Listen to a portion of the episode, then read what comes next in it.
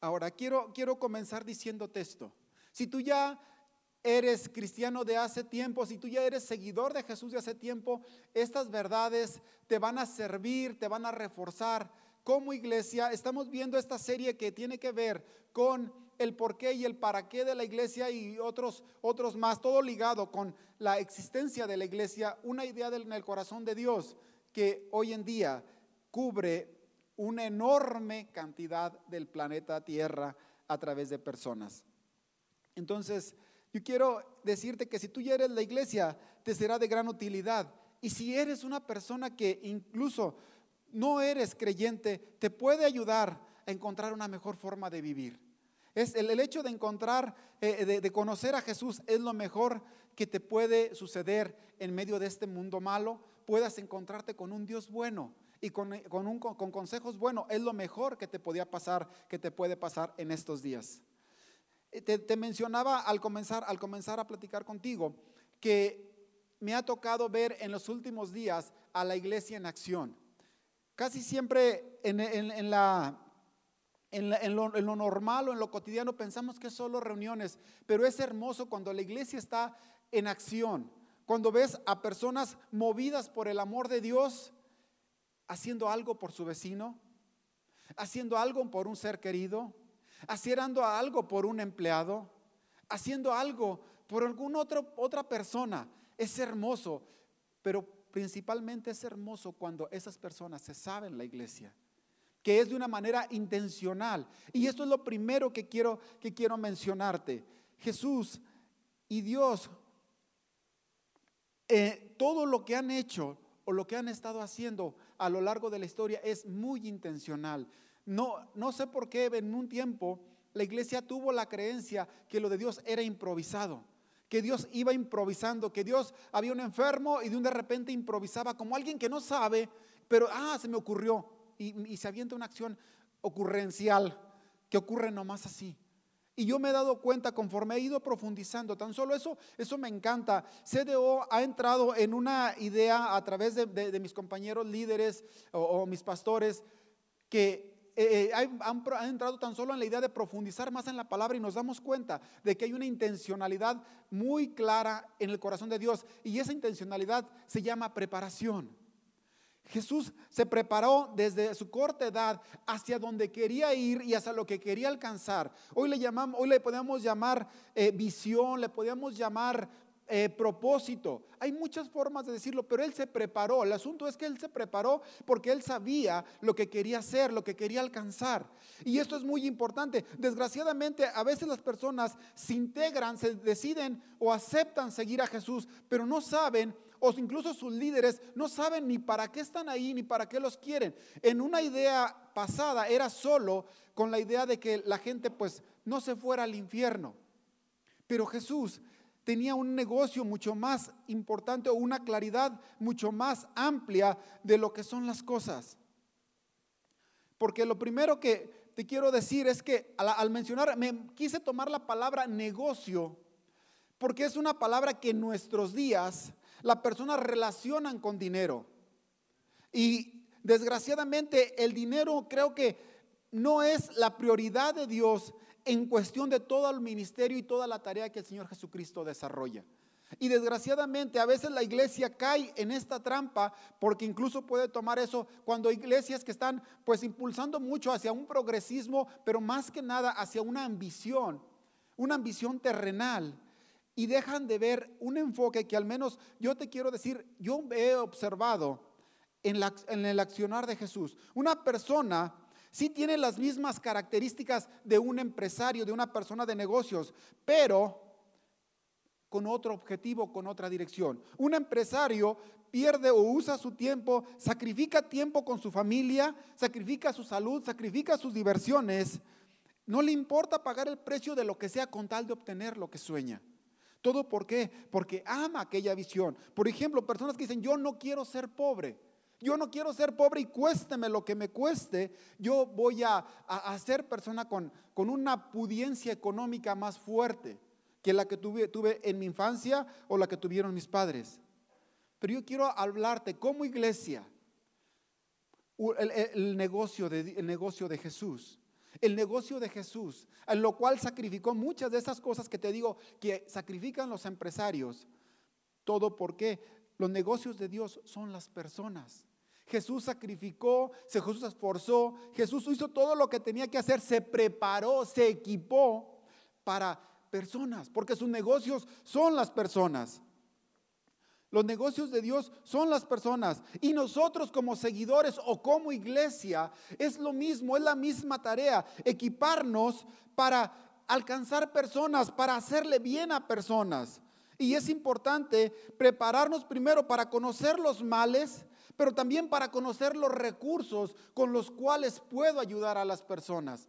Esto es algo muy importante que la iglesia tiene que saber. La iglesia tiene que saber con qué cuenta, con qué recursos cuenta a la hora, a la, hora de servir o a la hora de ejercer su tarea, su propósito como tal.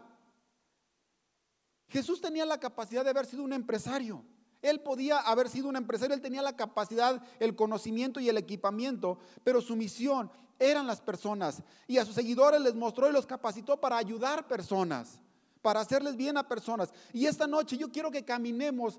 Hay, eh, tomé un pasaje, casi es, no es todo el capítulo, en el capítulo 10 de Lucas. Vamos a estar caminando en el capítulo 10 de Lucas, en varios versos que resumen mucho del ministerio de Jesús. Es una campaña, es una, en este caso yo considero que pudo haber sido una temporada, no sé de qué tanto tiempo. Hay muchas cosas que yo en lo personal ignoro. Quiero serte bien honesto, yo ignoro muchas cosas, pero me encanta cada cosa que voy descubriendo de la vida de Jesús. Desgraciadamente eh, o afortunadamente, no sé, no sé, no quiero ser ni, ni negativo, exagerado o positivo también en extremo. Pero muchas cosas, cuando hablo de negativo, es por el mal eh, por el bien que no hemos alcanzado a hacer. Más que mal, es por el bien que no hemos alcanzado a hacer como iglesia, debido a que hay mucha necesidad.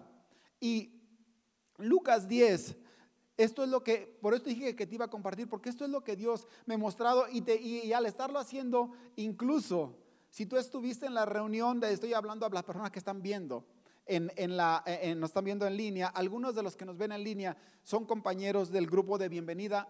No sé si, si, bueno, tú lo sabes, te platico, por la gracia de Dios tengo la oportunidad ahorita de estar pues acompañando al grupo de bienvenida y pude compartir esto, uh, esto el día sábado, eh, algunas de estas verdades, porque Dios me las estuvo mostrando, me estuvo permitiendo entenderlas. Y eso es lo que yo quiero compartirte, por eso te dije desde el principio que te iba a compartir, porque se me hace muy hermoso, ojalá y tú también lo puedas ver igual de hermoso como yo lo vi. Eh, dice la misión de los 70, es Lucas 10, 1. Dice, después de estas cosas, designó el Señor también a otros 70, a quienes envió de dos en dos delante de él, a toda ciudad y lugar a donde él había de ir. Y esta parte me impresionó, esta es la primera cosa que me impresionó. Jesús se hacía publicidad. No encuentro otra palabra. Él era muy intencional. A los lugares donde él pensaba ir, primero mandaba personas a darles una probada de lo que él iba anunciando. Ellos llevaban una probada o una prueba. Y eso es lo que te quiero invitar. Tú quieres que Jesús vaya a tal lugar. Por eso yo cuando me toca alguna, alguna actividad aquí dentro de CDO, tengo esto yo en mente de que cuando el Señor Jesucristo levantó esta congregación, esta iglesia llamada CDO en esta ciudad, es porque Él iba a venir a esta ciudad. Cuando mandó a aquellas personas que vinieron por primera vez a traer las buenas nuevas del reino de Dios, era porque Él iba a venir a las familias, iba a venir a muchas más personas. En aquel entonces llegaron poquitas personas, pero hoy, por la gracia de Dios, muchas más personas han conocido el reino de Dios y que es real. Y les decía, la mies es el verso 2, y les decía, la mies a la verdad es mucha, mas los obreros pocos. Por tanto, rogad al Señor de la mies que envíe obreros a sus mies. Hay algo que me asombra. Cuando él usa la palabra mies, me, me, recuerdo que decía él, como que la gente no mira muy bien estas cosas. Porque él era necesario que les dijera, incluso en otro pasaje menciona que dicen, vean, los campos ya están listos para la cosecha. Y entonces, ¿por qué? Nos invita a mirar la necesidad o la oportunidad. Él, es, él nos invita a que como iglesia podamos ver la necesidad, Porque a veces desgraciadamente nosotros nos acostumbramos y el corazón de Dios es que podamos ver la oportunidad o la necesidad, pero sobre todo lo que ellos llevaban. Ellos no llevaban cualquier cosa, ellos llevaban el reino de Dios en su propia vida. Tengo una cosa, yo espero en los próximos meses o años poderte decir, hoy tengo una información que te la debo, así me soy, te soy bien honesto, me gustaría saber más sobre cuánto tiempo llevaban estas personas acompañando.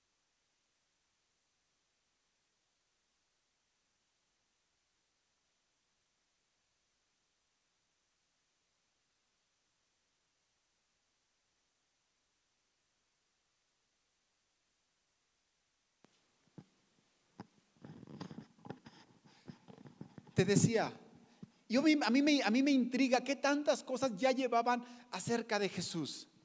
A mí me gustaría decir, eh, yo estoy seguro que ellos no eran personas nuevas, eran personas que ya llevaban un tiempo con Jesús y sabían muchísimas cosas. Por eso ellos, ellos podían, Él los hizo, observen, pero no solo esto, rueguen que más personas, ese mismo corazón que ustedes tienen, el Padre, porque era corazón movido por el corazón del Padre. Eran personas movidas por un corazón por Dios, porque Dios les había infundado amor, pero esto solamente al parecer es necesario que la iglesia, los que ya están en activo, pidan, rueguen, Padre, dales a más personas el este corazón y puedan ver esta necesidad.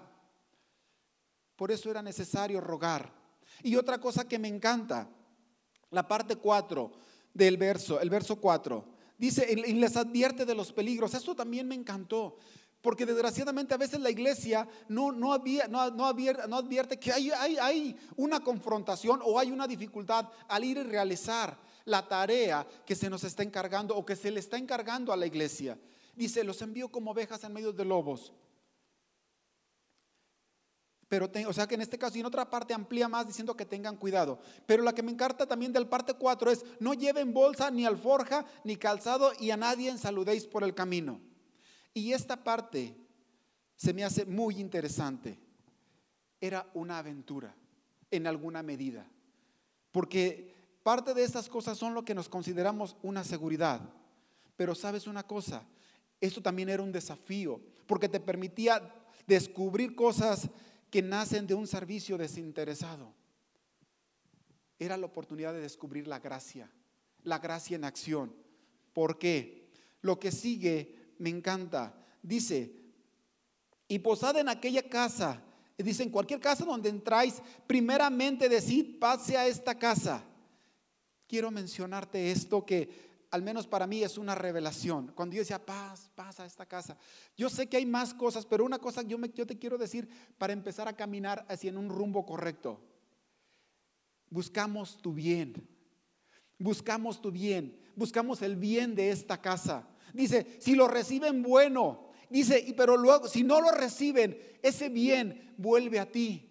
Dice, dice, dice en este caso, dice, pase a esta casa, dice, si hubiera allí algún hijo de paz, vuestra paz reposará sobre él, si no se volverá a vosotros, dice esta versión. Y es como si tú llegas a un lugar y ofreces, vengo a hacerte bien, pero es válido que la gente rechace incluso el bien que se le va a hacer por desconfianza, por lo que sea. Pero es importante que tú vuelvas a tomar esa paz. Que no te enojes, que no te vuelvas, eh, no reproches, simplemente que confíes.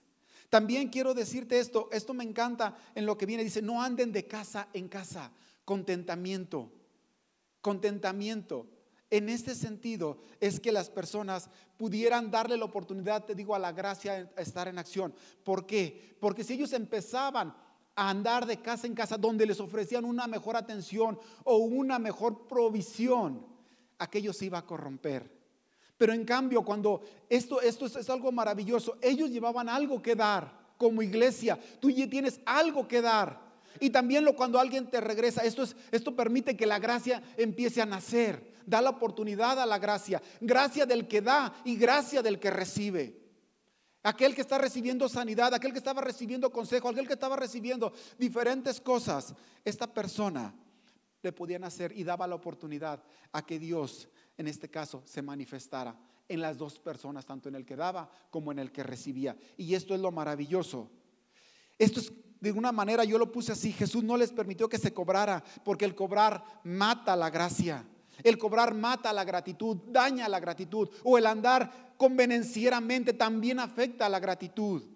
Porque dice, este no lo hace con un amor puro, no es algo de Dios, porque lo de Dios siempre todos, la mayoría de los seres humanos lo relacionamos con la pureza, con lo limpio, con lo honesto. Y esto es lo maravilloso. Ahora otra cosa, esto es lo maravilloso de Dios, que Dios de alguna manera les permitió a las personas generar una atmósfera de gratitud. Aquello generaba una atmósfera de gratitud. Ahora dice, vayan y sanen a los enfermos, dice el verso 9, y sanen a los enfermos que en ella haya, y decirles, se ha acercado a vosotros el reino de Dios.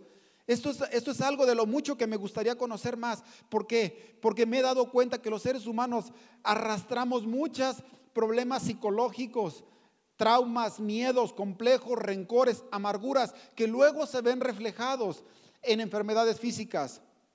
Ahora, desgraciadamente, bueno, yo, yo, lo considero una desgracia que la iglesia se enfocó solamente en la sanidad divina a través de la energía divina. Pero yo creo que los maestros, los rabinos de aquel entonces no solo tenían una profundidad en el conocimiento de las escrituras, eran, eran personas exageradamente sabias, tenían conocimiento sobre agricultura, sobre curas incluso, en plantas medicinales y cantidad de tratamientos. Incluso eran personas con una psicología, una experiencia para manejar incluso situaciones psicológicas, cosas que desgraciadamente nosotros nos enfocamos solamente en, la parte energía, energía, en la energía divina. Pero ¿qué me puedes decir tú de la sabiduría divina? Palabras del corazón de Dios dadas a personas. Y esa parte estoy seguro que también la utilizaron. Actos de servicio, que también despertaron y convirtieron, se convirtieron en milagros en su momento. Todas estas cosas, la iglesia desgraciadamente empezó a dejarlas abandonadas, pero todas esas están disponibles porque toda sanidad, todo regalo divino viene de Dios. Dios es quien regala todas esas cosas. Con cuánto más razón los encargados de portar estas verdades son sus hijos, son su iglesia. Ahora, esto me encanta lo que te voy a decir. La Biblia no da detalles de muchos casos de resultados no exitosos. Nomás yo conozco al menos uno de resultados no exitosos de una vez en que sus discípulos no pudieron eh, echar fuera un demonio. Pero creo que cuando les pasaba esto es una muy excelente oportunidad para regresarse al maestro, al maestro y preguntarle, ¿qué hacemos ahora? ¿Qué cosa deberíamos de hacer hoy? ¿Por qué no obtuvimos los resultados que, que tú prometiste que sucederían? Esto nos da la oportunidad de crecer porque los, los, fracasos incluso nos dan la oportunidad de crecer, de aprender cosas nuevas. Y esto es, esto es algo que desgraciadamente nosotros poco habíamos volteado a ver porque la Biblia no da mucha razón de, fracasos, casi más menciona más éxitos. Por eso, pero aquí lo que te quiero mencionar es que a veces la iglesia dice, como no obtuve los resultados, no estoy capacitado por Dios, por consecuencia yo no puedo hacer la labor que Dios me ha dado. Pero ¿qué te parece si empiezas por el bien? Empiezas por el bien y te vas capacitando porque recuerda, nuestra misión y nuestro negocio son las personas. ¿Qué, qué, bien conoces que le puede hacer bien a las personas? Pero no te limites ahí. Donde tengas fracaso, regrésate. Incluso cambia la estrategia. Digo, yo, no, yo, yo en lo personal ignoro las dimensiones del conocimiento de los primeros años de la iglesia. Ignoro yo la verdad, la, la verdad. Ignoro qué tantas cosas la iglesia, qué tan equipada estaba. Pero con un maestro tan excelente como Jesús, creo que estaban súper equipadas aquellas personas, más de lo que nosotros incluso nos hemos podido considerar en la palabra de Dios. Ahorita que el pastor mencionaba que Pedro estaba con dos guardias, uno a cada lado, me pongo a pensar, eso solamente le sucede a alguien a quien le tienen mucho miedo, alguien a quien le tienen mucho respeto por algo. Entonces no era cualquier clase de personas. Ahora, quiero mencionarte esto, ellos hicieron su trabajo, ellos hicieron su trabajo, pero hoy la iglesia te toca hacer a ti, me toca hacer a mí. Ellos ya hicieron su parte y le hicieron muy bien, le hicieron excelente. Por eso yo te invito a que puedas comenzar a ser más intencionales. Dios es muy intencional. Dios es muy intencional. Por consecuencia, su iglesia está llamada a ser una iglesia intencional. Hay cantidad de áreas de oportunidad. Cada mal, oílo bien, cada mal que la humanidad está pasando es un área de oportunidad de llevar el reino de Dios, de llevar buenas nuevas. Nos da la oportunidad. Yo pensaba en los jóvenes porque veo tantos males para los jóvenes, tantas cosas que le suceden a los jóvenes. Qué hermoso sería que los jóvenes tan solo pudieran tener amigos y amigas cristianas. Y me refiero más que cristianas de religión, personas que se saben la iglesia, personas que saben la iglesia y que se saben que tienen ellos tan solo muchas herramientas para proteger, para ayudar a esos jóvenes y a esas jóvenes que incluso no saben ni cuál es su mano derecha y cuál es su mano izquierda, aunque es un tiempo de exagerado conocimiento, pero que nos damos cuenta que son cantidad de ellos lastimados, engañados, desviados, lastimados en pocas palabras. Qué triste que la iglesia eh, a veces pensamos que solo estamos para presentar cosas religiosas, pero nuestro negocio son las personas. Y qué hermoso es cuando un joven ayuda a otro joven y decirle, ¿sabes qué muchacho? Por ahí no es el camino. Compañero, amigo, como se usa el término ahorita entre los jóvenes, compa, no sé, no sé, carnal, no sé cómo se diga. Y te digo, me encanta porque en estos días lo he visto, he visto a los jóvenes tratando de ayudar a los jóvenes de la iglesia y es hermoso. Y creo que ese es el corazón de Dios, salvar personas, el volver, el volver a mirar a la iglesia preocupado por aquella persona, por esa, esos hogares donde hay violencia intrafamiliar, por esos hogares donde hay adicciones, por esos hogares donde hay problemas y decirles, ¿sabes qué? Hay una forma de vivir diferente. Es importante que la iglesia se pueda dar cuenta, oye, espérame, yo estoy durmiendo tranquilo y ellos no están durmiendo tranquilos. Voy a intentar hacer algo.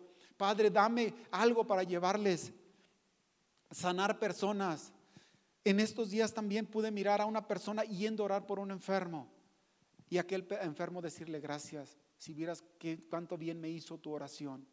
En medio de este problema que estoy pasando, tu oración ha sido como un vaso de agua fresca. Y todas estas cuestiones la iglesia está llamada a realizar. Todas estas, pero es importante que la iglesia, los que ya están trabajando, rueguen al Señor de la mies que envíe más obreros a sus mies. Dice que cuando aquellos, en te voy a leer el verso 17, 10, 17, dice, y volvieron los 70 con gozo diciendo, Señor, aún los demonios se nos sujetan en tu nombre. Esta es la parte que se me hace. Ellos ya venían con una experiencia. Una experiencia que me da a veces tristeza, pero muchos miembros de la iglesia que se dicen la iglesia o que se saben la iglesia no han experimentado. Aquellos hombres que salieron con una incertidumbre hoy regresaban con una enorme seguridad.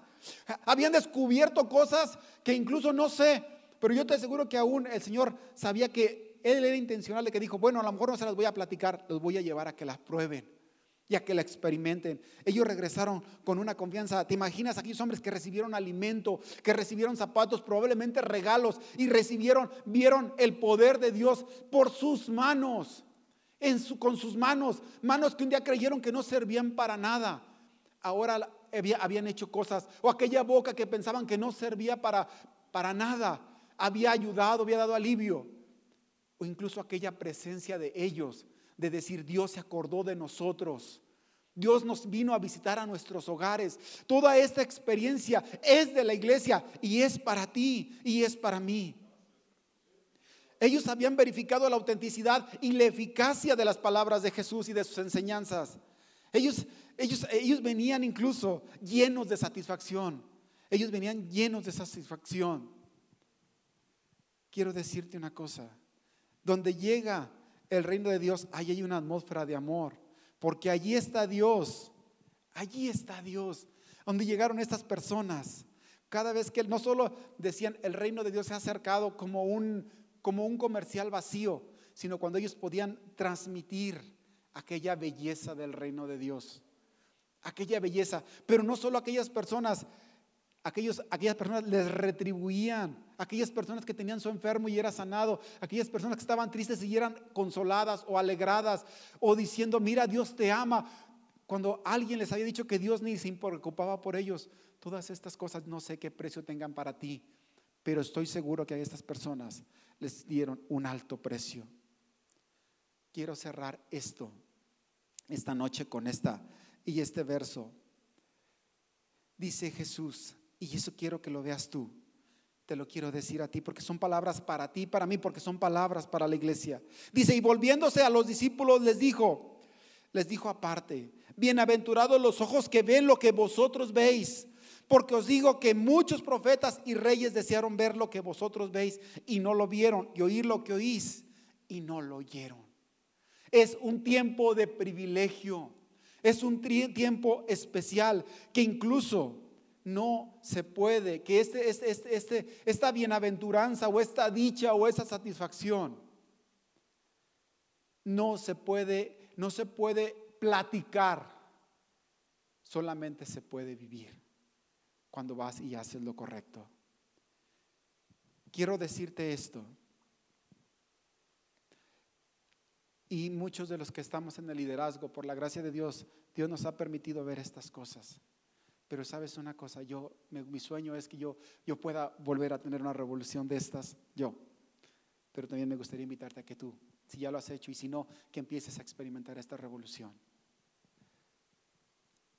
En estos días hay personas que han estado regresando a sus hogares a dormir, a descansar, llenos de satisfacción, llenos de alegría por haber hecho lo correcto en este día como iglesia, como familia, nuestro deseo es que tú puedas ser uno de esos bienaventurados. Que puedas regresar a tu cama, que puedas regresar a tu habitación ya en la noche y puedas decir, Dios, qué hermoso es tu reino. Porque tú fuiste parte de un milagro, porque tú fuiste parte de una experiencia espiritual para alguien, para alguna persona. Tú tienes en tus manos la oportunidad. Si ya eres creyente en Jesús, tú decides cuándo. Porque cada día Dios nos está invitando. Y si, si tú no miras nada, ¿por qué no le dices, Dios, abre mis ojos? Yo quiero ver ese campo, esas oportunidades. Porque yo quiero regresar a mi casa como regresaron aquellos hombres. Y mirar lo que ellos miraron. Y experimentar lo que ellos experimentaron. Regalos, para mí yo lo llamo la palabra regalos que Dios ha preparado para aquellos que van y buscan esa, esa mies, que van y buscan ese trigo, ese maíz o esos granos que están por ahí esperando ser cosechados. Yo te invito a que tu corazón, a que tu espíritu, pues tenga hambre y tenga el deseo de estas cosas. Quiero cerrar invitándote a que oremos, porque Dios es muy bueno y nos ha dado un gran regalo a los que hoy somos la iglesia y es necesario que ese regalo lo compartamos. Te invito a que oremos agradeciéndole a Dios lo bueno que es con nosotros. Padre glorioso, gracias primero que nada por tu preparación, por tu formación y por tu amor que dijiste que no te querías tú quedar con todo, sino que preparaste una iglesia en la cual derramar toda tu sabiduría, todo tu consejo, toda tu instrucción, toda tu experiencia. Porque no solo, Padre, nos enseñaste de palabra, sino que nos llevaste o nos estás llevando a experimentar el reino de Dios. Tú dijiste que ya estaba aquí y es verdad y es real y es hermoso. Padre, que cada persona que ha recibido tu nombre, que ha aceptado seguirte, pueda no solo de oídas decir que hay un Dios, sino que sus propios ojos, su propio ser experimente la realidad de Dios y pueda experimentar la realidad del poder que incluso, Padre, tú depositas en tus hijos, en tu iglesia.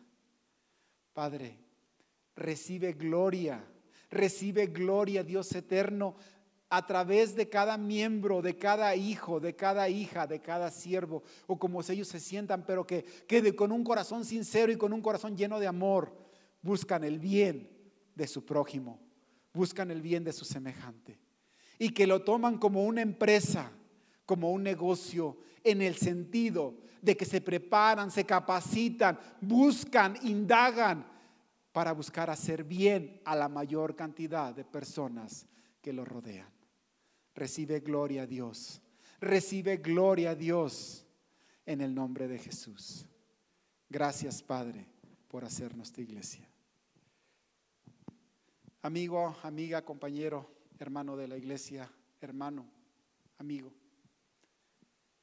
qué bueno que puedes tener acceso a esto que hoy pudimos considerar. Mi deseo es que vayamos y hagamos aquello para lo cual Dios nos llamó.